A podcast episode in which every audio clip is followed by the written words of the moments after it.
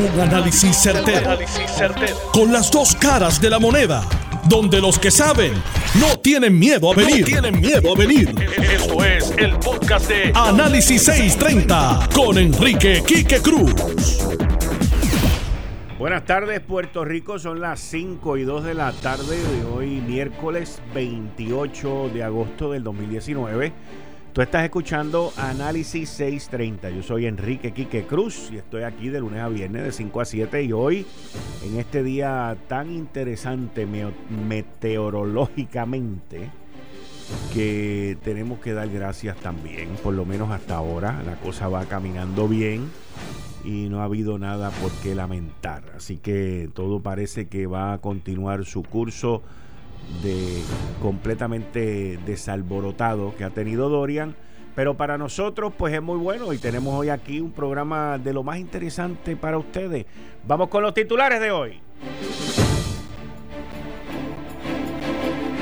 No se pueden confiar por el paso de Dorian. Puede cambiar. Así que vamos con calma, con ley seca y sin ley seca. Porque el que no compró antes de que pusiera la ley seca, pues la culpa la tiene el que no compró. Junta de Supervisión Fiscal autoriza hasta 260 millones de dólares para la emergencia y los gastos que tienen que ver con Dorian. Hay mucha gente que se pregunta, si no hubiese una junta, hubiesen los 260 millones de pesos. El análisis lo tenemos en breve. FEMA y el gobierno federal se ve, se ve claramente en esta ocasión que aprendieron de la lección de María. Podrán criticar a Trump, podrán criticar a FEMA, podrán hacer todo lo que quieran, pero los preparativos han sido superiores y muy distintos. El que pase o no pase Dorian, el que llueva o no llueva, no va a eximir, a eximir a los que tienen que contestar una serie de preguntas que no han sido contestadas. Por ejemplo, el contrato de Pérez Canaval de más de 300 mil dólares que hizo primera plana hace poco en el, periódico El Nuevo Día. El famoso contrato de Stantec. Hay que contestarlo. Los que intervinieron en el negociado de energía. El licenciadito ese que le gusta vender edificios a precio de carne a bomba y a Carmencita también. Hay que contestar, hay que contestar. ¿Por qué en la Autoridad de Energía Eléctrica hay tantos postes y tantos transformadores en los almacenes? No estoy criticando, los extremos son malos, pero también hay mucho poste en la calle Virao y también hay mucho transformador liqueando aceite por ahí. Y miren, el del velero que está perdido en Culebra, ese hay que multarlo si lo encontramos también, porque es irresponsable el estar un velero en un velero durante el día de hoy y las autoridades, el Coast Guard y todo el mundo haciendo otras cosas en vez de estar buscando a alguien que sacó un velero. Y también hay que contestar. hay, hay, unas cositas que yo vi en la conferencia de prensa, que estoy viendo, estoy viendo unas cositas en la conferencia de prensa que las quiero, las quiero compartir con ustedes. Por ejemplo, hoy, cuando hablaron sobre las bocinas y las sirenas en la represa de Oaxaca, Salió Eli Díaz, salió Acevedo, todo el mundo a contestar, menos el dueño de la represa. Hmm. José Ortiz. No es el dueño de la represa, pero es el responsable de todas las preguntas que estaban haciendo ayer. Era él. Así que eh, es interesante, es bien interesante, bien interesante. Y vamos a tener hoy este, una serie de personas que nos van a estar llamando al programa y nos van a estar manteniendo al tanto de lo que está pasando desde Culebra hasta Arecibo, señores. Esto es Análisis 630, que acaba de comenzar. La gobernadora ha asumido un rol un poco más eh, dejando el que la gente que trabaja para ella y los que saben sean los que estén allí y contesten. Como aquí le buscan cinco patas al gato, pues la pregunta es por qué la gobernadora no está, qué está haciendo. Estamos en medio de una posible emergencia en el última en la última conferencia de prensa que se dio en Fortaleza, pero dónde está, qué está haciendo, cosas que no tienen nada que ver con la situación que está viviendo Puerto Rico, pero pues hay que hay que preguntar. Pero también hemos visto una serie de comentarios de lo más interesante, como e, esta vez estamos preparados. Hay otro comentario como nosotros no estamos improvisando, el plan está funcionando. Eh, cinco y media. Y el teléfono ya te lo dije. El, la, otra que estaba, el otro comentario es, eh, por ejemplo, este, el plan está más fuerte que el de los federales. Y cuando uno escucha todas estas cosas, pues uno se da cuenta que hasta cierto punto le están metiendo una pullita a la administración renunciante. Todos sabemos que después del huracán María, eh, la administración del renunciante Roselló improvisó mucho y metió mucho las patas. También sabemos que muchas de las personas que están en el gobierno hoy aprendieron mucho, mucho, mucho de la experiencia del huracán María. Y esa experiencia y esos errores y esos horrores que se cometieron durante María, pues ya se están poniendo eh, en justa perspectiva para no volverlos a cometer. Y podemos ver a un gobierno mucho más ágil económicamente también, by the way.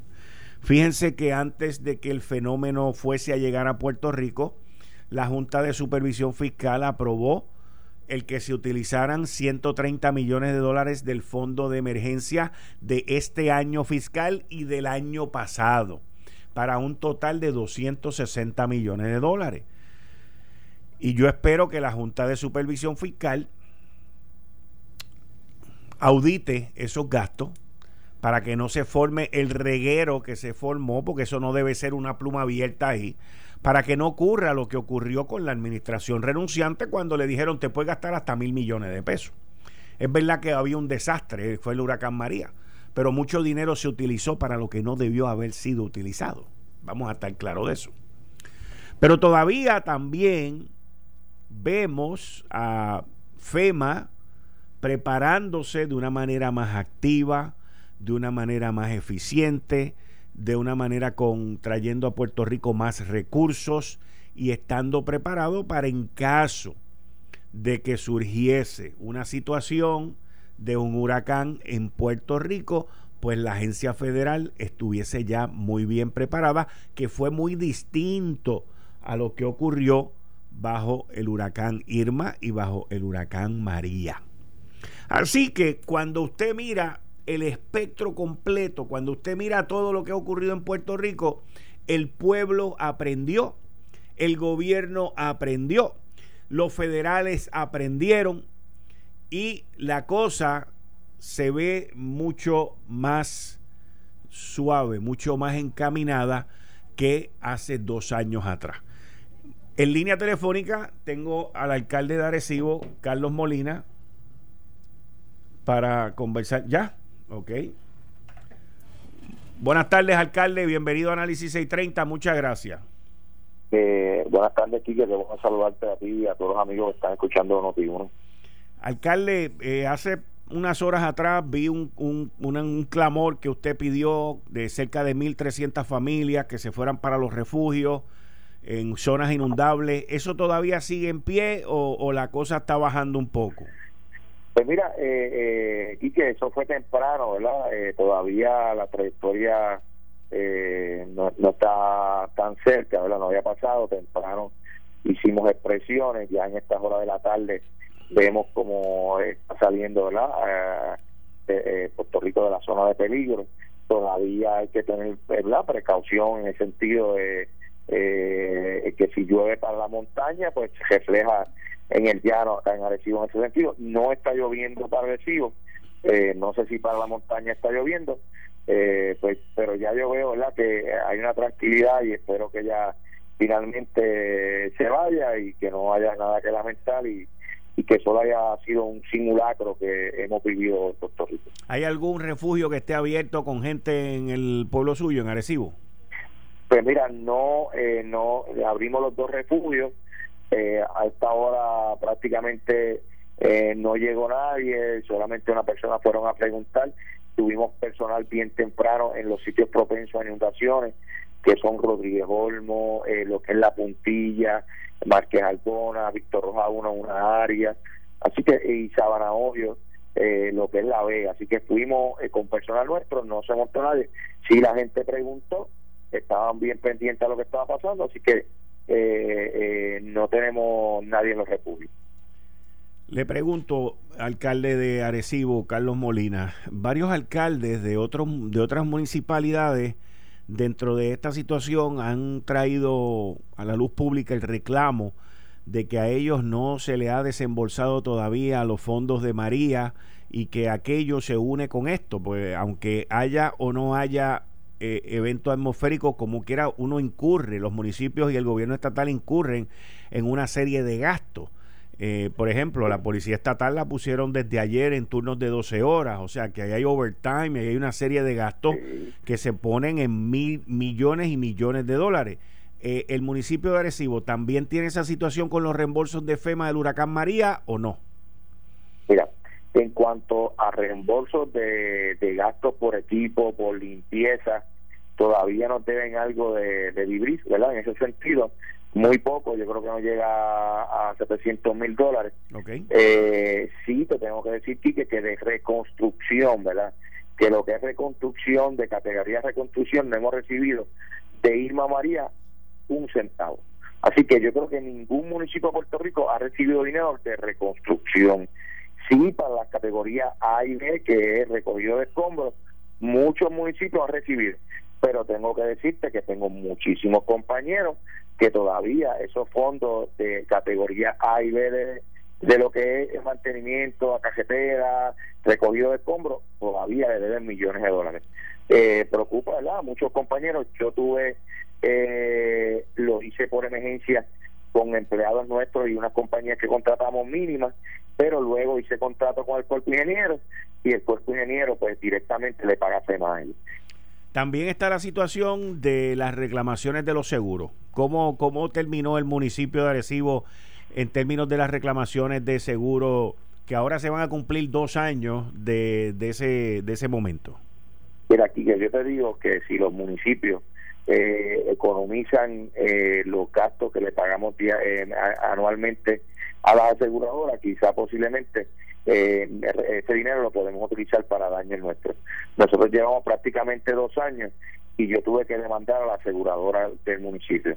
Así que estamos en un pleito porque tenemos muchas facilidades que recibieron unos daños sumamente grandes y cuando tú haces una subasta para arreglar esa facilidad, eh, se van muchísimo por encima a lo que te quiere pagar la aseguradora. Así que los municipios son, eh, te digo yo, más que 20 o 30 municipios que todavía no han recibido dinero de aseguradora y han tenido que demandar las aseguradoras. Ese, ese, y no tan solo eso, Quique, que demandamos a la aseguradora. Las primas han subido más de un 50, 60, 70%. Así que lo que nos costaba antes 750 mil, hoy nos está costando prácticamente un millón doscientos mil. Eso es un, eh, es un daño grandísimo a los municipios y las aseguradoras realmente eh, van a estar defendiendo su, su bolsillo. Esa es la realidad que tenemos hoy en Puerto Rico. Espero yo que es casi de, 15 a 20 millones de dólares que estamos reclamando, que solamente nos dieron por ley que tienen que dar un adelanto, eh, nos dieron prácticamente casi 1.5, casi 2 millones de dólares, pero todavía eh, hay más de 15 millones, de 20 millones de dólares que se le debe pagar al municipio de Arecibo para tratar de reconstruir los daños que tenemos. Y después FEMA se supone que nos dé a nosotros, a los municipios, ¿verdad? lo que se llama el 428, eh, nos pague lo que no nos paga la aseguradora. Así que tenemos unos daños grandísimos ahí y hay otra partida que se llama, el, me parece el 406 y el 404 que es mitigación, que todavía hemos mostrado eh, nuestros daños nuestro proyecto, pero estamos en reuniones todavía después de dos años. Te voy, te voy a dar, te voy, hello. Hello.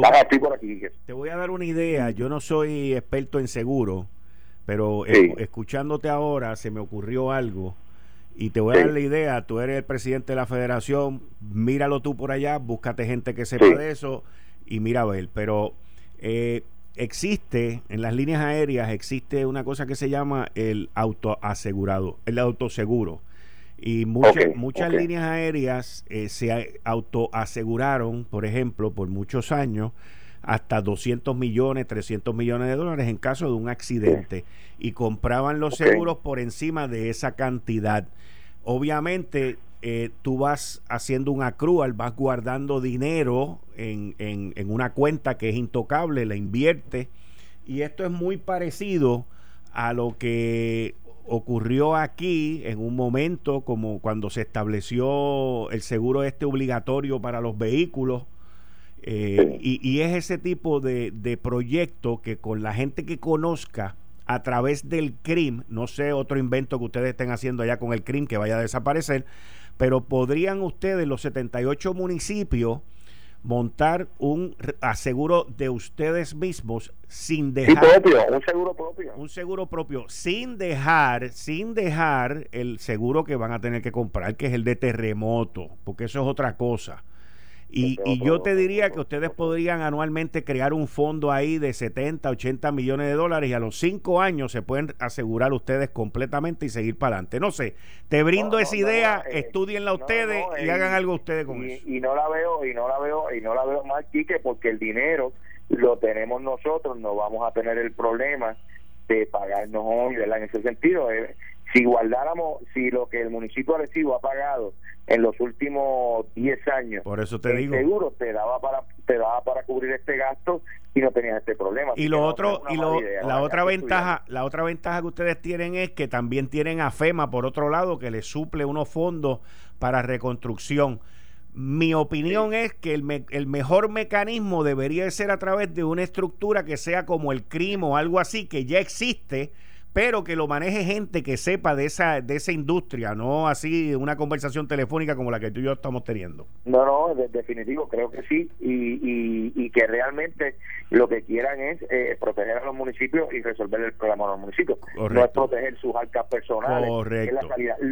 Lo que sí, y la realidad aquí que es que FEMA eh, tiene que, nos exige a los municipios porque yo me vi en, en, en, en, la verdad en, en esa línea de si aseguro o no aseguro pero tomar esa decisión eh, la tuve que llevar porque eh, si no aseguro pues FEMA no me cubre. Así. por eso te digo pero se puede montar un, un organismo a través del CRIM no sé te la dejo ahí te la dejo no, no, no, lo veo bien. Y muchas sí. gracias muchas gracias, no, gracias Carlos. a ti, Quique, y, y qué bueno que por lo menos eh, no pasó directamente por Puerto Rico, que eso nos ayuda. Así que gracias a Dios por, por, por, por esa, por esa ventaja. Muchas gracias, aquí a tus órdenes. Gracias. Bien.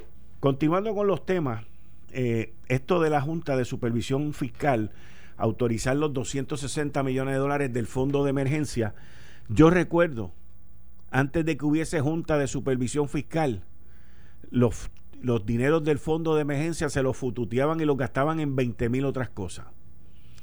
Hoy sale la Junta de Supervisión Fiscal y que dice, mira, los del año pasado que no los gastaste y los de este año fiscal también los puedes utilizar. Eso es confiar en la administración de Wanda Vázquez Garcet y eso es el buen manejo de las finanzas del gobierno de Puerto Rico.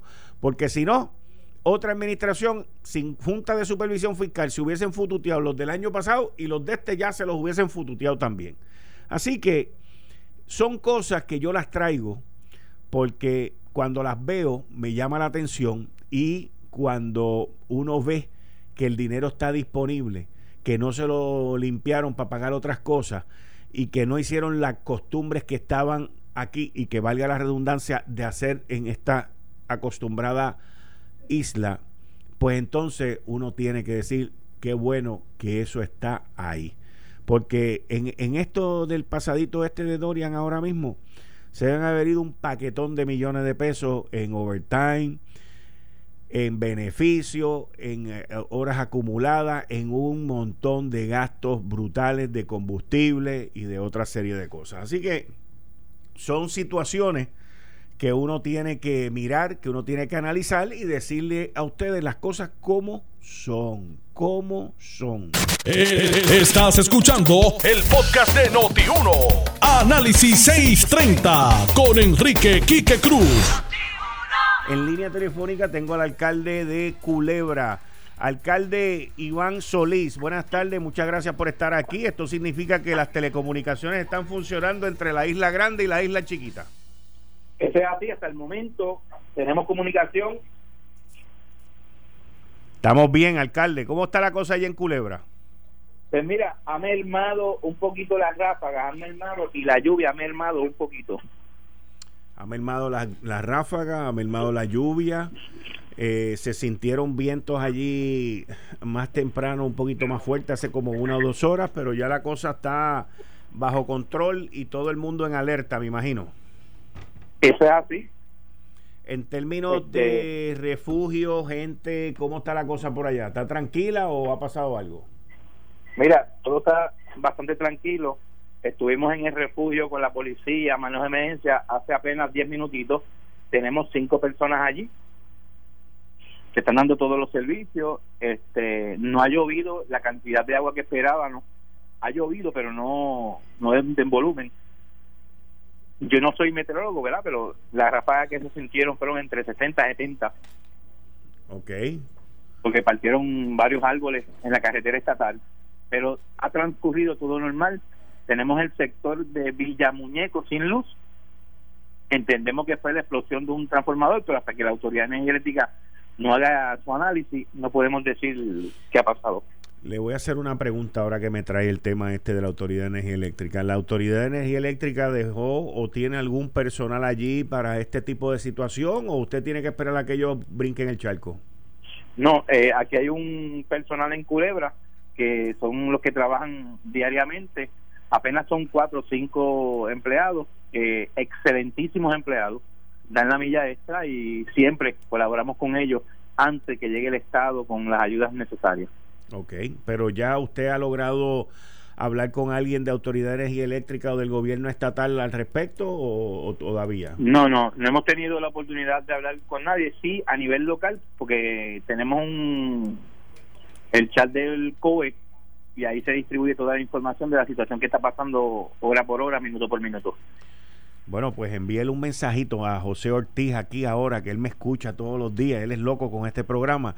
Dígale qué es lo que usted necesita de la Autoridad de Energía Eléctrica, cuál es el sector y todo eso, para ver cuán rápido le contestan. Adelante, alcalde. Seguro que sí. Nada, solamente tenemos una rotura en el área de Villa Muñeco, sector de Villa Muñeco. Lo que queremos es, una vez pase la tormenta, ¿verdad? Para no exponer a los empleados de la Autoridad de Energía Eléctrica, que hagan un análisis para ver la situación que tiene la autoridad y también que se reúna con el municipio para que nos hable el, generador que tienen aquí, que son de 6 megas, cómo va a funcionar, cómo va a ser la comunicación con el municipio en caso de que suceda una emergencia. Ya gracias a Papá Dios lo tenemos instalado y ayer se hicieron las pruebas, pero no ha habido una comunicación directa con este servidor. Lo único que queremos es comunicación para saber de qué forma se va a ser utilizado en caso de una emergencia. Excelente, alcalde. Yo estoy seguro que él va a salir corriendo para Villamuñeco y lo van a ayudar prontamente. Ya usted verá, estoy hablando en serio, no estoy siendo cínico. Seguro que sí. Alcalde, muchas gracias, aquí a sus órdenes.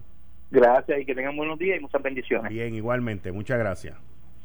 En línea telefónica tengo al presidente de Aerostar, Jorge Hernández. Jorge, buenas tardes, muchas gracias. Muy buenas tardes. ¿Cómo, cómo está todo por el aeropuerto? El aeropuerto continúa abierto, continúa en servicio y básicamente, ¿verdad? Estamos trabajando en mantener las operaciones en lo, más normal posible.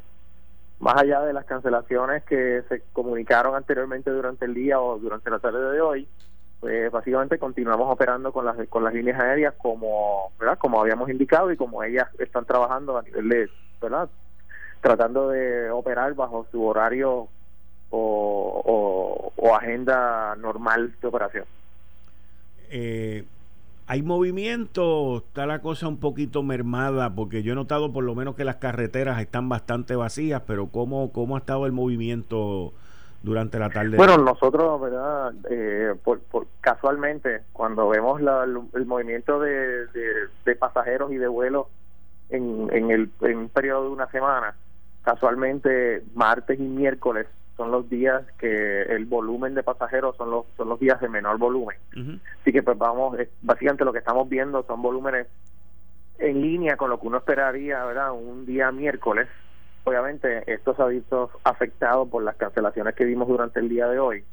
Eh, casualmente se añadieron dos cancelaciones adicionales que fueron unos vuelos de Spirit que se comunicaron ahora pero más allá de eso, pues básicamente todo lo demás continúa en, en línea con lo que hubiéramos esperado.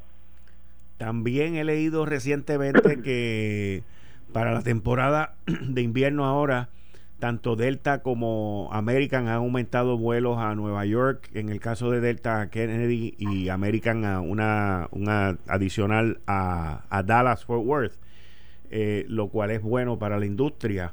Y se ve se ve ya pues como que las líneas aéreas principales de, de, Puerto Rico hacia los Estados Unidos están regresando a los itinerarios que habían previo a María, ¿verdad?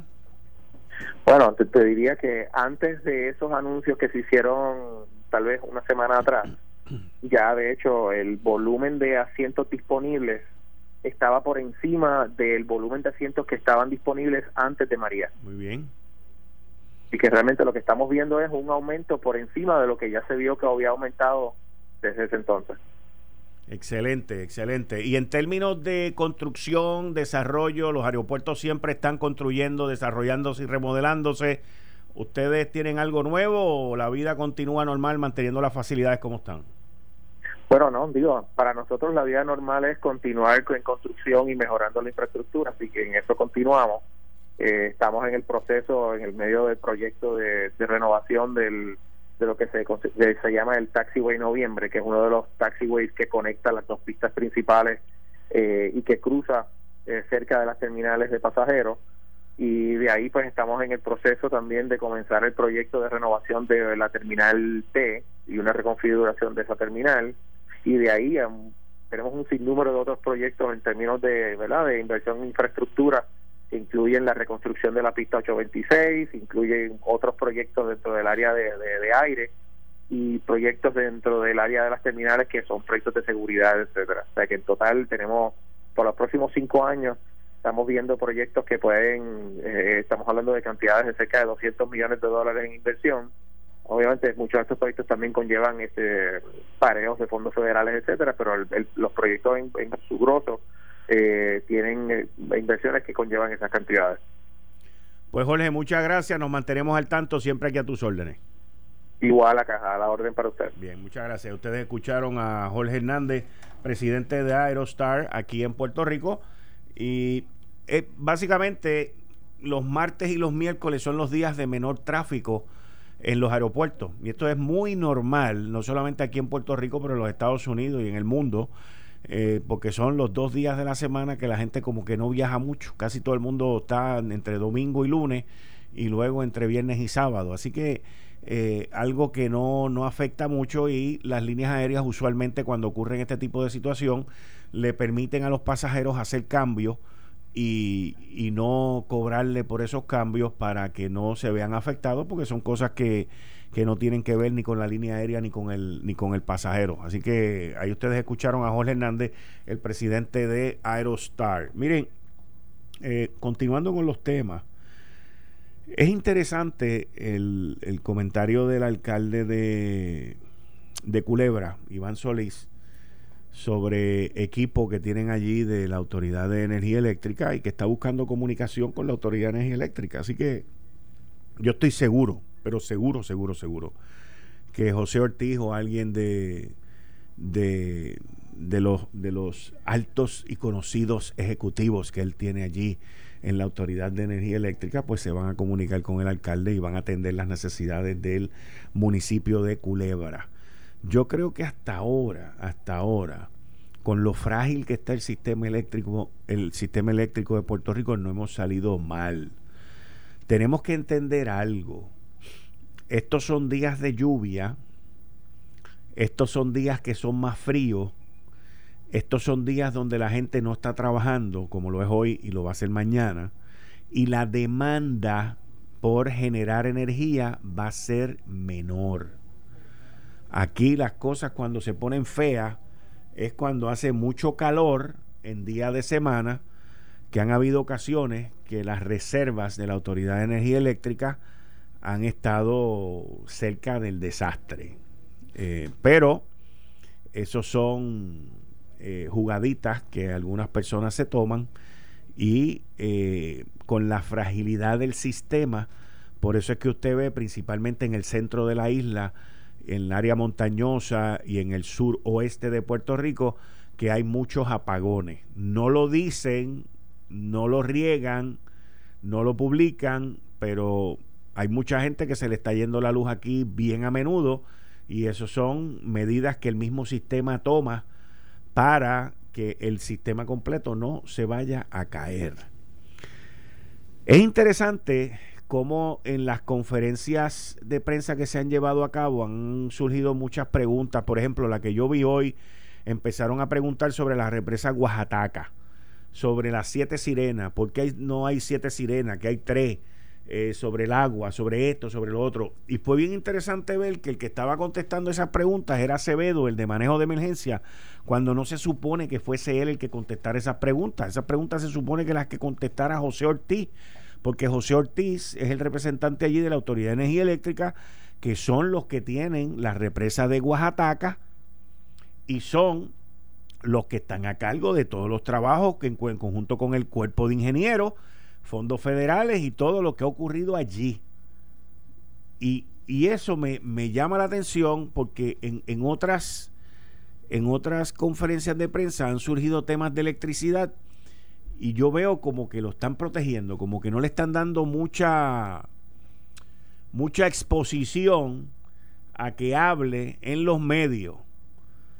Y, y fue lo que me levanta a mí todas las interrogantes y todas las cuestiones que José Ortiz le tiene que contestar al pueblo de Puerto Rico. El contrato de 300 y pico mil pesos que salió en el periódico El Nuevo Día de Pérez Canaval. La venta de propiedades de la Autoridad de Energía Eléctrica que me dicen que están camino a vender donde era Yaucono, allí antes la Fernández Junco, a precio de pescado abombado. Lo que sucedió en el negociado de energía y el presidente del negociado de energía que quiere vender el edificio de la Junta Reglamentadora de Telecomunicaciones en dos millones de dólares a un amigo también. Oiga, la ratonera donde está es en la Junta de Gobierno de la Autoridad de Energía Eléctrica y en la gerencia de la Autoridad de Energía Eléctrica. Esa es la cumbre, ese es el nido, el nido de la rata. ¿Y por qué? Y en el negociado de energía también, por favor, porque eso lo ampliaron y los acomodaron allí a propósito, la renunciante administración. Y la venta del edificio de la Junta Reglamentadora de Telecomunicaciones, que iba a ser un robo a mano armada, esa venta, tengo entendido que se pospuso, se, se canceló, perdón, se canceló. Esto fue ayer. Pero por otro lado, y este es el mensaje que quiero llevar, esa venta ya se ha parado dos veces. Y las dos veces ese pare ha nacido aquí, en este micrófono. Sin embargo, yo sé que los ratones que quieren hacer esa venta y que quieren hacer ese negocio, tanto venderlo como comprarlo, no van a parar. Y no van a parar en esta administración y no van a parar en la próxima administración y no van a parar hasta que logren robarse ese edificio por dos millones de pesos. No van a parar. La gobernadora Wanda Vázquez podrá parar la transacción ahora, pero el que gane en las próximas elecciones, que no va a ser ella, pues ya va a tener cuadrado que le compraron taquilla, que le donaron a la campaña, que le hicieron todo el vacilón y toda la vaina para vender el edificio. Y yo entiendo, es mi opinión, que al igual que como sale hoy en el periódico El Vocero que destituyeron a la Junta de Subasta del Departamento de Corrección. Los sacaron a todos.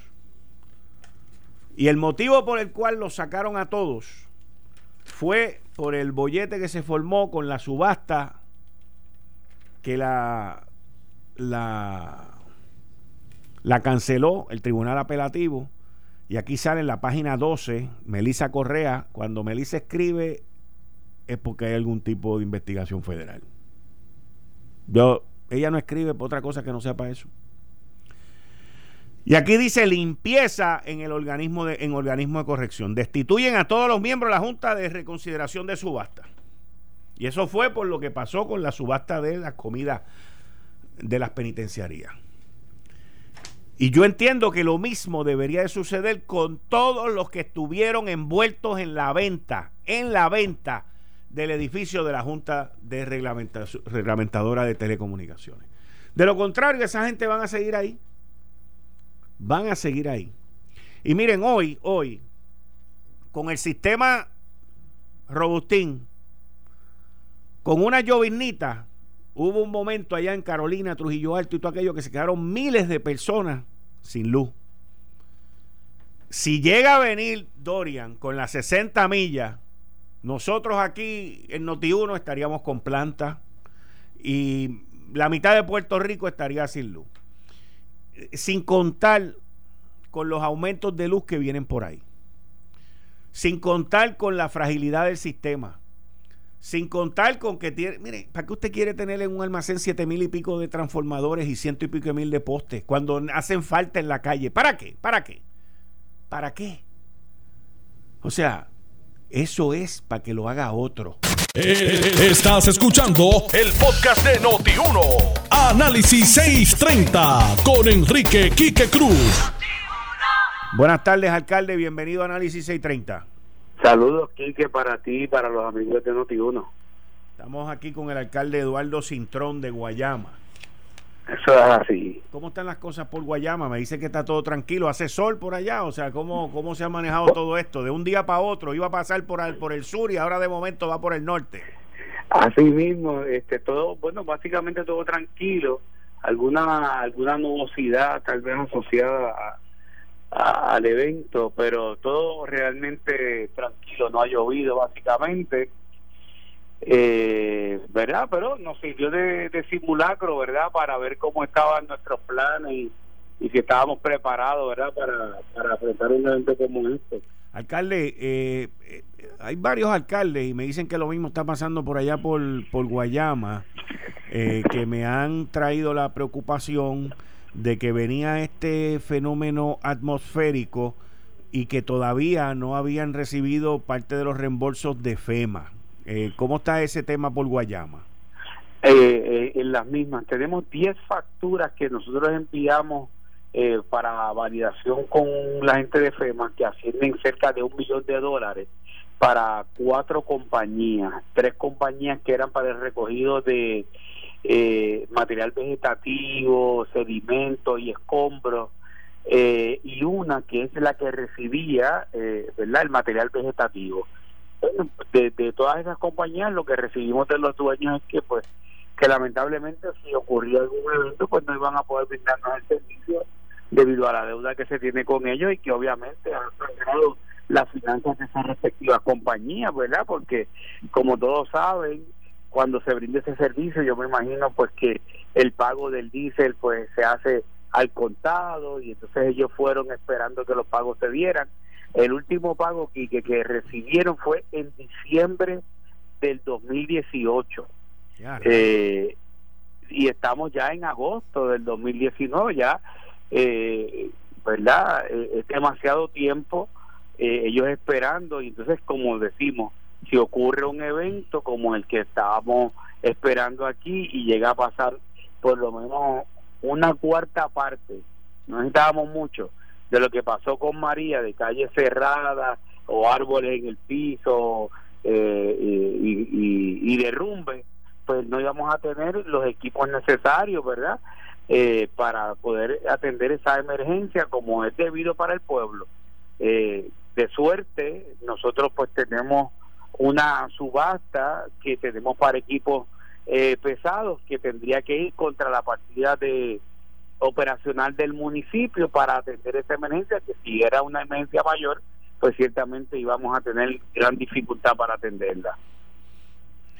Bueno alcalde pues seguimos aquí y cualquier cosa que podamos ayudarlo. Yo de pequeño iba mucho a Guayama porque mi abuela y mi abuelo son de Guayama. Ah qué bien. Vivían en la calle Palmer. Así que mi abuela Adela Vives y Salvador Colón. Ellos. esa, esa calle, calle Palmer, una calle hermosísima. Tú sabes que Guayama pues tiene esas calles que, que son todas partes de una zona histórica, que aunque verdad el huracán María pues nos atrasó esos 25 años de declaración de zona histórica con los estragos que, que pasamos, pero sigue conservando su encanto. Así que cuando guste puedes venir aquí a, lo que son tus raíces también, Guayama. Muchas gracias, alcalde. Siempre a sus órdenes por acá. Cómo nos agradecido. Bien, ahí ustedes escucharon al alcalde de Guayama, a Eduardo Cintrón. Miren, yo, yo quiero ahora hacerle una preguntita a ustedes que me están escuchando.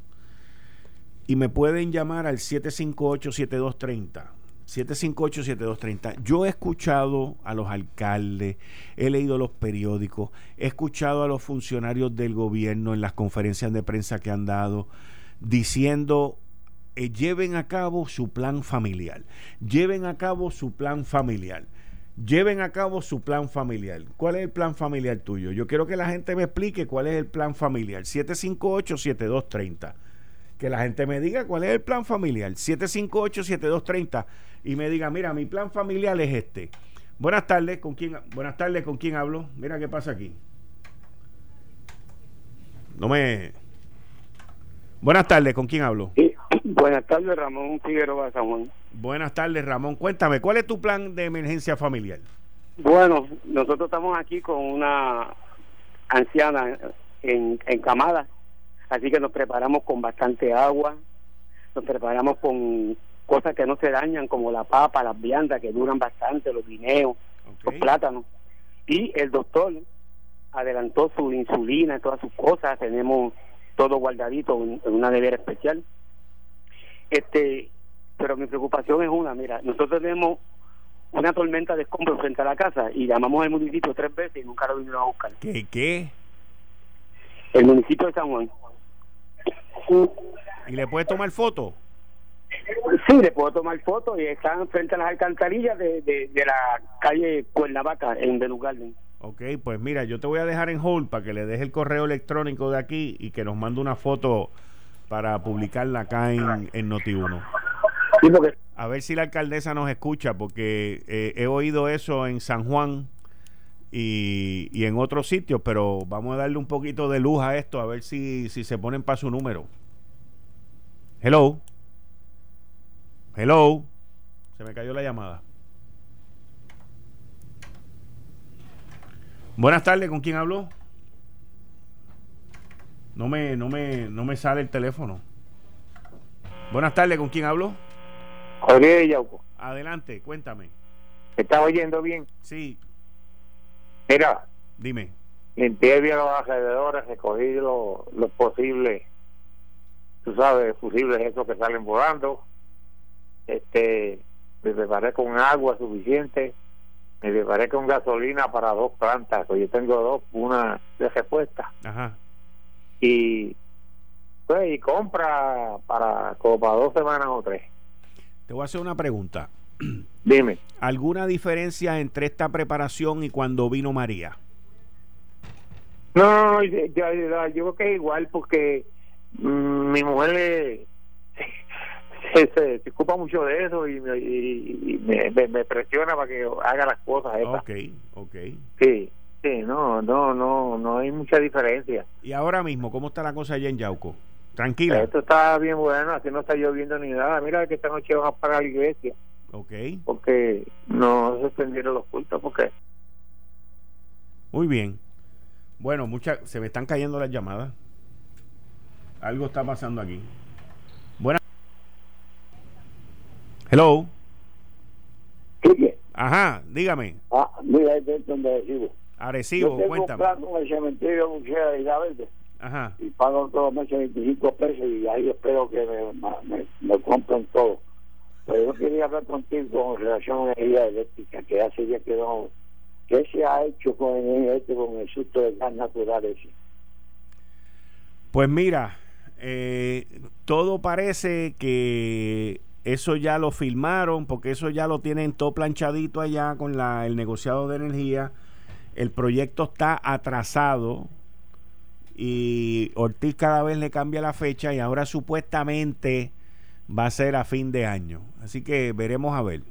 Y ya lo que pasa, yo me enteré que Trump acaba de nombrar a un enemigo íntimo de al Department en Estados Unidos. Ajá y el tipo ya Obama había puesto un montón de cosas para no sacar el gas natural y este tipo echado para atrás todo y el gas natural viene porque Trump está insistiendo, ese, ese es el que está insistiendo el gas natural.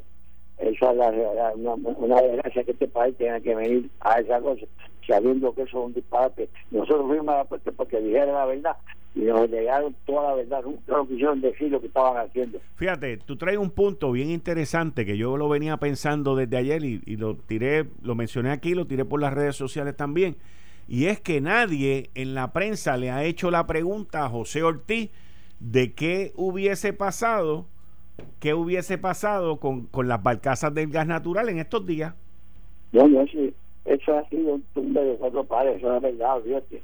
Y lo que están gastando no tiene nombre. Este, este, este, este, está preso. Nos vemos, Kike. Bien, muchas gracias. Oye, a ti, tú estás como Dorian, ¿oíste? Tú estás como Dorian hoy. Estás desorganizado. buenas tardes. Buenas tardes. Hola. Sí, buenas, buenas. ¿Conmigo? Sí, con usted. ¿Conmigo? Sí. Ok, Quique. Este, yo estoy planificando todo el año. Dígame. Porque mira, yo tengo una casa que es la casa de mis padres en otro pueblo y yo le mantengo puestas las tormenteras para no tener que salir corriendo para otro pueblo a poner las tormenteras. O sea que usted deja las tormenteras puestas el año completo.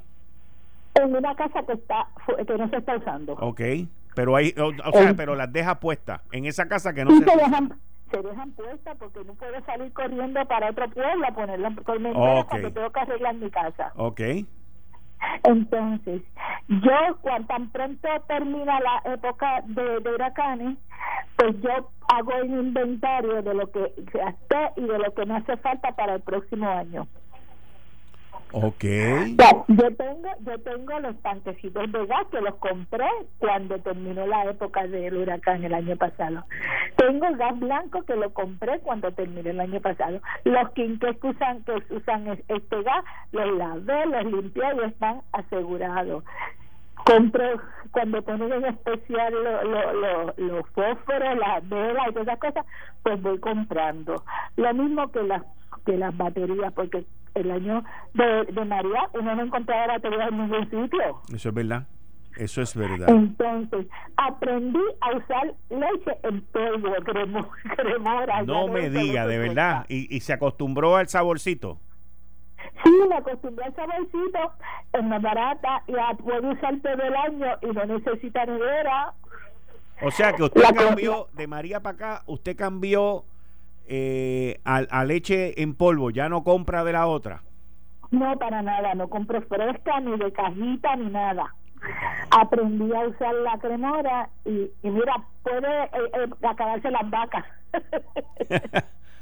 Qué bien, qué bien, y qué bien. hizo- hizo- entonces, cuando comienza el, en junio, ya yo no compro carne para para mucha mucha carne para el freezer, yo compro como para cuatro días. Ok. Y entonces compro bacalao, compro latería, cosas de, de, de cuando venga alguna onda, algún huracán que se vaya la luz, pues no pierdo tanta cosa porque para, para Josh perdí mucha comida y aprendí. Qué bien. Así que voy comprando platos sanitarios cuando los ponen en especial y vasos sanitarios porque cuando no hay agua, pues eso todo se bota. O sea, ¿y, y cómo Así hace, que, y cómo hace pero- con, con el agua? Con el agua. Con el agua, siempre pon- compro agua agua de, de, de, de botella Ajá. para consumo. Entonces, para esta época compro un poco más. Las mantengo en un sitio oscurito y con un- eh, forradas con una bolsa plástica negra para que no se dañen. Las uso y repongo. Entonces, con la otra agua, oye lo que yo hago, Ajá. la- lo- los frascos donde vienen, los plásticos donde viene la cremora son grandes, son limpios, no son de aceite ni nada. Eso yo lo voy guardando para coger el agua. Ok. Esos son los frascos donde viene la leche en polvo. La leche en polvo, que, que es bien grande, Ey, que son hace más de un galón más o menos. O sea que yo los reuso, los guardo. Y como no trae nada de aceite ni nada de grasa, uno los lava, los enjuaga y, y ya, y, lo- y, lo- y, y los tiene para porque lo que pasa es que ya yo no tengo ya yo soy una persona mayor y no tengo mucha fuerza para levantar un, un cubo lleno de agua o, algo grande lo que esto mantengo en mi counter. Ahora mismo ahí tengo como cuatro porque cogí un poco de agua para aliviar la situación de ahora este y, y tengo agua en eso en los en los containers donde viene la cremora y los, los galones de los, de los refrescos, los, los padrinos. Los botellones, ajá. Los botellones. Yo los enjuago, eh, echo agua filtrada de la que yo filtro y los voy poniendo en el freezer porque como no tengo mucha comida en el freezer. ¿Le sirven para el hielo entonces? Me sirve para el hielo y para tomar porque es agua filtrada. Ah, María, a la verdad que usted usted está convertida en esta persona que utiliza todo de todo. Qué fantástico está eso. Sí, porque pues uno cuando cuando acuérdate Kike que cuando, cuando uno es mayor como que se las inventa más. Ajá, ajá. Cuando eres mayor se va a pero si no tienes quien te ayude en el momento, pues tú misma tienes que resolverte. Qué bueno. Así que pues nada, yo me, me ayudo yo misma. Bueno, pues muchas gracias y qué bueno, así aprendemos de todo el mundo aquí. Muchas gracias, que siga bien. Gracias, Kike, mucha suerte en tu, en tu programa que me encanta, no me lo pierdo nunca. Muchas gracias, yo muy agradecido. bendiciones para ti. muchas gracias, igual para usted, muchas gracias. Miren, la senadora, la senadora, tengo una llamada, voy con, voy con esta llamada ya mismo, voy a seguir tomando un par de llamaditas aquí ahora, pero acaba de anunciar la senadora Kirsten Hillebrand, la senadora Kirsten Hillebrand, que es de New York, acaba de anunciar que se retira de su campaña a la presidencia por el Partido Demócrata. Así que ya se han retirado como cuatro y ahora ya lo que quedan son 20 candidatos. Se están cayendo ya y esto tiene que ver con que se va a ir definiendo este grupo grande. La senadora al principio esperaba que, que Carmen Yulín la, apoyara. ¿Se acuerdan? Que le invitó para ir al, al mensaje de Trump y entonces después la, la desinvitó y Carmen Yulín se fue con Bernie Sanders y es parte de la cúpula ya de Bernie Sanders. Así que esa se fue a huir, ya no va a seguir corriendo para la presidencia. Eh, estás escuchando el podcast de Noti1. Análisis 630 con Enrique Quique Cruz. Tengo a Ángel Figueroa Jaramillo de Lutiel, pero antes tengo a una persona que está esperando aquí desde hace un ratito. Buenas noches, ¿cómo está usted? Buenas tardes. Sí, buenas tardes, Quique. Es Iván de Bayamón. Adelante, Iván. Voy a, voy a hacer rapidito porque sé que tienes a la persona ahí en No, no, pero tranquilo porque tú esperaste ahí un buen rato. Dímelo, cuéntame. Pues mira, pues nada, la última persona que habló ahí, pues eh, se muestra que es una persona bien práctica. Sí. Pues mira, yo yo prácticamente hago lo mismo que hace ella. Lo que pasa es que yo para el mes de marzo empiezo a asegurarme de que yo tengo cierta cantidad de potería, cosas que no se dañan me aseguro bien de, yo tengo tres drones, me aseguro bien de reciclar esa agua para tenerla, este, que se pueda consumir. Y bueno, este, y, bien importante, tú sabes, este, uno, uno tranquilo, tiene que coger las cosas con calma y seguir las noticias, especialmente a Noti1, ¿verdad? Los fallos ahí. Muchas gracias. Y, y nada, este, y te den, y, puse placas solares, por cierto, la compañía que empezaste a anunciar ahí, no me tiempo y te felicito por el trabajo que estás haciendo. Muchas gracias, muchas gracias. Ven acá, tú en esos drones que tú tienes, ¿coges agua de lluvia? No, el agua que yo almaceno es agua de acueducto. Entonces cada cuatro, cada cuatro meses yo se la echo a las matas, lavo el dron es el médicamente sellado. Ok. Y, sí, cojo agua de lluvia, pero la cojo aparte para echársela a las matas. Ah, ok. Este, pero tengo siempre tres drones, tres drones. Cuando me pasó la situación de María, yo tenía esos tres drones completamente este, que se podían utilizar.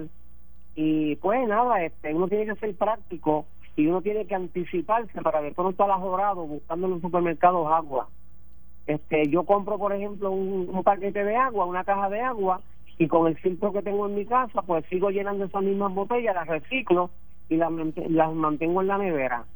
Y cuando veo que el agua que me queda tiene más de dos meses pues este busco la manera de, de, comprar otra nueva y mantengo siempre por lo menos mantengo siempre una una cajita de agua para por si acaso hay una necesidad. O sea me anticipo a la situación que pueda ocurrir. Qué bien, de verdad que he escuchado hoy unas ideas brutales, brutales de la gente. De verdad que me lo he disfrutado un montón, lo que hace una situación como fue el huracán María. Aprendimos, el que, aprendimos mucho. El que aprendamos y, y lo pongamos en función y mantengamos esa disciplina, porque es lo más importante. Mira, una cosa que yo aprendí que no se me olvida jamás es que cuando yo me levanto por la mañana, yo enjuago todo. Todo lo que yo voy a usar lo enjuago. Pensando en la leptospirosis y pensando en, todo ese tipo de cosas. Ok. Así que yo te felicito por ese trabajo que tú estás haciendo y lo más importante aquí que sigue fiscalizando a energía eléctrica. Ahí hay algo escondido. Síguelo, sigue por ahí que va muy bien. Muchas gracias, Iván. Muchas gracias. Y gracias por escucharme. Gracias a ti. Bien, ahí ustedes escucharon Iván, residente de Bayamón. Y ahora tengo aquí a Ángel Figueroa Jaramillo, presidente de la UTIEL. Ángel, bienvenido. Muchas gracias por estar aquí. Saludos, Quique. Buenas noches saludos a todos los que escuchan. Muchas gracias. Ángel, eh, ¿tuvimos suerte hoy? Yo creo que tú, yo no sé cómo eh, clasificar este evento, porque yo creo que hasta los mismos meteorólogos han aprendido de que la, naturaleza, por más tecnología que podamos tener, eh, la naturaleza es la naturaleza. Es un, un, ¿verdad? un fenómeno, aunque yo había advertido que por el tamaño este tipo de fenómenos siempre son tanto erráticos, pero ver todo el movimiento y todo el cambio que dio, este yo creo que verdad sorprendió y puso a mucha gente a, a reevaluar mucho muchos planes científicos y tecnológicos, pero qué bueno, y qué bueno por dos cosas también, pues yo creo que también por un lado puso a prueba nuevamente a nuestro país y a nuestro gobierno en frente a eventos que por nuestra naturaleza de, eh, ¿verdad? de nuestra ubicación tenemos que comenzar a internalizar que todos los años tenemos que estar preparados para eventos como este Definitivamente, este, la situación fue bien interesante. Esto, esto empezó en el sur oeste, empezó en Cabo Rojo, después se mudó para Humacao, después para Fajarlo y después para el norte. Una cosa, pero impresionante, impresionante. No, y del norte, gracias a Dios que me ayudó ni al norte, desapareció prácticamente bordeando, ¿verdad? No podemos olvidar, ¿verdad? Que nuestras islas hermanas municipio de Culebra de Vega han tenido un paso y que estamos investigando porque contrario y verdad ya entrando un poco al tema lo que se ha dicho sobre Culebra que está todo bien estamos tratando de tener una comunicación de corroboración de que hay que de las dos y media de la tarde de hoy no hay servicio en al menos algunos sectores de Culebra. Sí, este, en el barrio, déjame ver qué fue lo que él me dijo, el barrio Muñeco o algo así, este, es un, el sector, sector muñeco, algo así era en Culebra que se fue la luz. Yo estuve hablando ahorita con el alcalde este y me dijo que había un área, un sector allí que estaban sin luz y me habló algo de unos generadores que no los han instalado, esto y lo otro, y que está esperando comunicación de la gente de energía eléctrica a ver cuándo van a lograr eso que se lleve a cabo. Él envió un mensaje por aquí y yo espero que alguien le conteste mañana este... el, tema de Vicky Culebra en algún momento tenemos que retomarlo porque como que la emergencia de María y, hemos olvidado que estuvimos insistiendo grandemente de que el cable eh, submarino estaba en óptimas condiciones. Sí. Ahí había unos intereses, por cierto, casualmente, Quique, un miembro de la Junta de Gobierno recién nombrado es residente de Vieques. Bueno, dicen que él estuvo envuelto en, en eso antes de haber sido nombrado. Él fue nombrado después. Y, y, y que, que él estuvo envuelto porque querían poner ahí un sistema que valía que sé yo cuántos millones de pesos y que después nosotros en la grande íbamos a tener que pagar por eso allá también, un revolú de eso y por eso era que el, que el cable supuestamente estaba mal. Y ayer, de las pocas excepciones que José Ortiz, hay que decir, reconoció que el cable submarino estuvo bueno desde siempre. Sí, este, y eso también hay que empezar a revisar qué está pasando con el cable submarino que va de Vieques a Culebra, que es lo que le da confiabilidad también. Y he visto por ahí eh, varias propuestas de requerimiento de, ¿verdad? de esta RFP, especialmente porque ahora los, los contratistas se tapan detrás de las llamadas sin fines de lucro eh, también propuestas sobre culebras de, de, estos proyectos de energía, que no estoy diciendo que no se tenga que uno mover, pero cuando uno ve que la dejadez de no hacer, de tener los de no hacer las cosas que ya tenemos para que otras entren, como pasó lo que tú acabas de señalar con Vieques, pues obviamente uno tiene que levantar no una bandera, sino el, el acta completa. No, definitivamente. Ahora, Ángel, el, el, el, el sistema está bien frágil, o sea, el sistema está bien débil. Eh, hoy hubo, yo vi que tú en las redes reportaste una situación en, en Trujillo Alto, Carolina por allá, que hubo miles de personas que se quedaron sin servicio, con unas llovinitas que cayeron.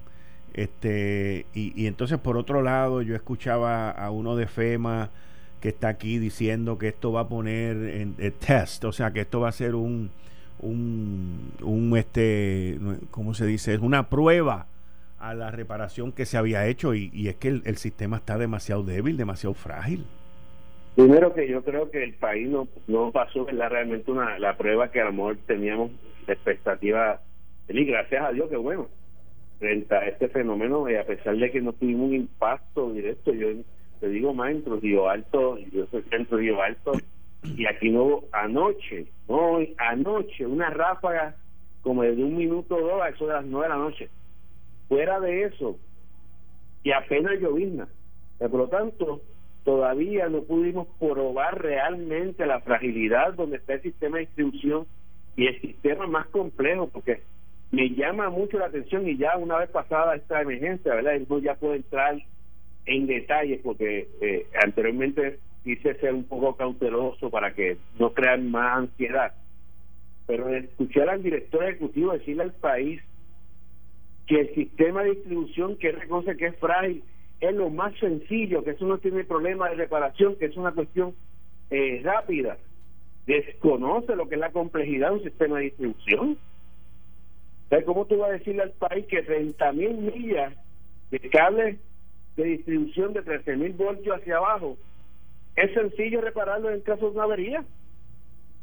Y yo lo he escuchado continuamente, no ahora, en varias conferencias de prensa y varias expresiones que, que hay ahora ellos se ha puesto robusto el sistema de transmisión y tengo que señalar que en unas áreas sí, pero también hay que reconocer que no todas las torres se cayeron y se reemplazaron. ¿Y pero entonces, ¿y valorizar diciendo, no, porque ahora yo pongo todos los recursos en la área más sencilla, menos complicada que es distribución. La área de distribución es la más complicada. ¿Y cómo tú tomaste los comentarios que él hizo de que no hacían falta helicóptero porque ahora él lo iba a hacer todo con unos drones? Yo creo, y a una vez uno trata de ser, ¿verdad? Un tanto, y, no, y, lo, voy, y lo voy a continuar siendo respetuoso frente a faltas de respeto a la inteligencia de los seres humanos como José Ortiz hace. Yo yo me sentí en dos ocasiones totalmente indignado y molesto, por no decir la palabra. Indignado decir al país que vinieron tres funcionarios a Puerto Rico de la New York Power Authority que están en Monancillo para ayudarnos a detectar dónde está la avería. Mire, nuestros compañeros hacen eso hace más de 30 años. Nuestros compañeros dentro de su conocimiento y la tecnología que la autoridad puede detectar dónde hay una avería en las líneas de transmisión. Y lo han hecho continuamente. Que vienen a decirnos que vienen tres de allá afuera para decirnos dónde están las averías. Obviamente, el parte de la premisa que el país desconoce que tenemos el conocimiento y todo el mundo dice, mira qué bueno. Pues mire, no. Una de las averías de Whitefish que hubo entre, entre Cambalache y Manatí nosotros pudimos desmentir al director ejecutivo de aquel momento, porque supimos lugar exacto de la avería y lo que ocasionó la avería. Posteriormente recuerdo que yo posteé la foto de los pobladores que llegaron al lugar a tumbar el árbol que interceptó la línea. Sí. Lo, segundo, decirle al país, mire, esos helicópteros no hacen falta, con, con dron vamos a, eso se, la tecnología ha avanzado y con los drones podemos hacer eso. Yo creo que usted se siente con calma y piense, el drone más, más tecnológico que puede existir, que levanta 8000 libras. El Super Puma es un helicóptero capacitado y tiene su capacidad para levantar una torre completa de 8.000 libras. Y despacharle frente a una... Y a mí, lea que unas veces no quisiera decir más, pero a mí lo que me llama la atención en este momento, Quique, es cómo, dónde está la gobernadora frente a este eh, trulla de mentiras que se le hacen al frente de ellos, al frente de su equipo de trabajo. Pero la gobernadora no puede permitir que ningún funcionario le falte el respeto a la inteligencia de un, país tan descaradamente que un dron va a sustituir a un helicóptero. Hay algo que no está funcionando aquí, oíste Ángel. Hay algo que no está funcionando. Hay algo que no cuadra para que una persona pueda tan consistentemente mentir frente a la gobernante porque primero nos dijo que el contrato de Stantec hacía falta. Al otro día que no hacía falta, ahora es que los helicópteros no hacen falta porque lo va a hacer con drones.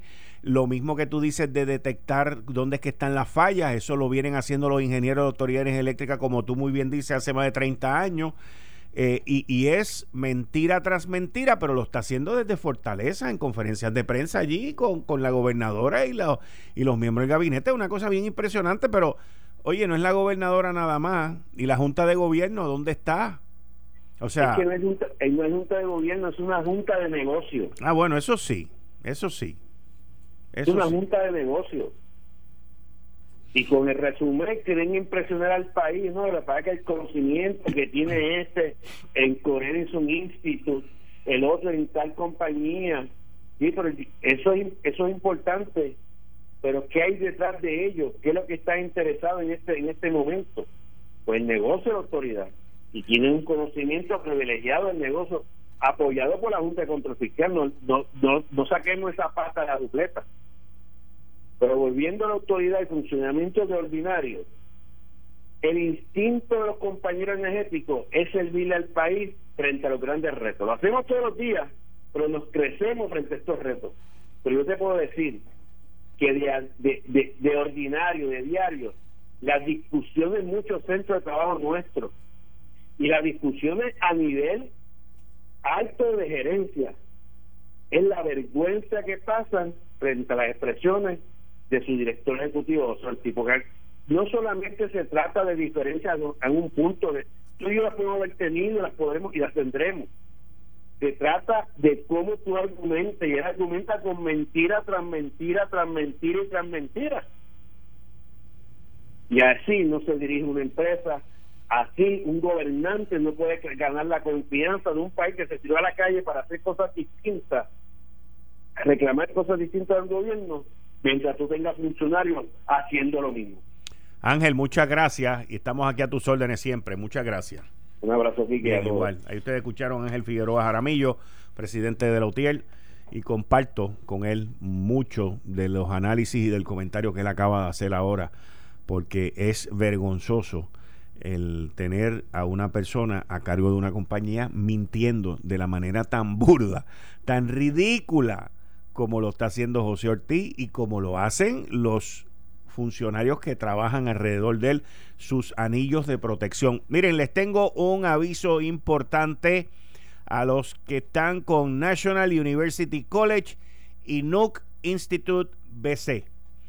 El, el, instituto anuncian a sus estudiantes y personal administrativo que en vista a la evolución del fenómeno atmosférico Dorian, mañana jueves ya ustedes saben, mañana jueves 29 de agosto del 2019 se reanudan las clases en el National University College Nook Institute BC.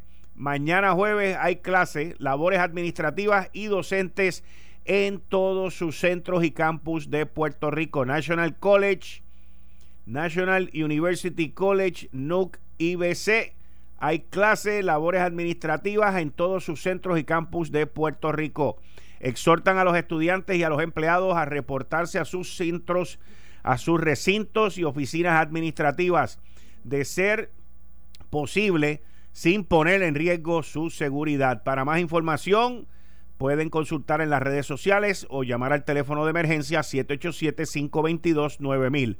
787-522-9000. NUC IBC Institute es que los llama mañana porque hay clases. Mañana hay clases. Mira, mañana 29 de agosto continuaremos a las 7 de la noche con la radionovela Por el Ojo de la Cerradura con el capítulo que estaba programado para el lunes 26. Así que recuerden visitar la página de internet notiuno.com para escuchar los capítulos. Mañana a las 7 de la noche la radionovela por el ojo de la cerradura se reanuda mañana con el capítulo que tocaba este lunes, que por Dorian, Dorian desorganizada, es que hemos tenido estos problemas pero ya la novela se reanuda mañana. Miren, reflexionando sobre la conversación que estaba teniendo ahora mismo con Ángel Figueroa Jaramillo, y como él muy bien lo dice, porque él y yo hemos tenido nuestras diferencias, y como él lo dice, y las vamos a seguir teniendo en unas áreas, pero en otras áreas tenemos unos puntos en común. Y, y es tan bochornoso el tú tener a un jefe que diga los disparates que este señor está diciendo. Y sus anillos de protección, Pérez Canaval, Danielito, Joseito, Jaimito, Fernandito, no saben. O sea, y todos se quieren quedar como director ejecutivo porque José Ortiz sabe, toda esa gente están batallando, están yendo a Fortaleza, están hablando con Jun Rivera, están yendo para todos lados. Todo el mundo buscando las aujas de quedarse por José Ortiz. Acuérdense que la traición nunca viene de tus enemigos. La traición nunca viene de tus enemigos. Esa frase yo la copié y la estoy utilizando desde que el renunciante se vio en peligro. Y en este caso, toda esa gente están buscando a ver cómo se quedan. De los que mencioné, dos ya han sido citados a un gran jurado en la Chaldón. Otro nunca ha puesto una bombilla en su casa y ha trabajado en las administraciones de Fortuño y en este y lo que hace es formar unos líos brutales con intereses brutales privados también. El otro, que yo lo vengo diciendo desde que esta administración entró en el poder, los populares son los que están mandando en la Autoridad de Energía Eléctrica. En fin, lo que tenemos es un desastre. Acaban de nombrar a Ralph Krill, que fue presidente del Colegio de Ingenieros, como presidente de esa junta. Yo no tengo respeto ni por él ni por ninguno de los que han sido miembros de esa junta porque han permitido lo que hizo Walter Higgins, lo que hizo Justo González, lo que hizo José Ortiz. Todos los que han participado en esas decisiones no tienen mi respeto y nunca lo tendrán.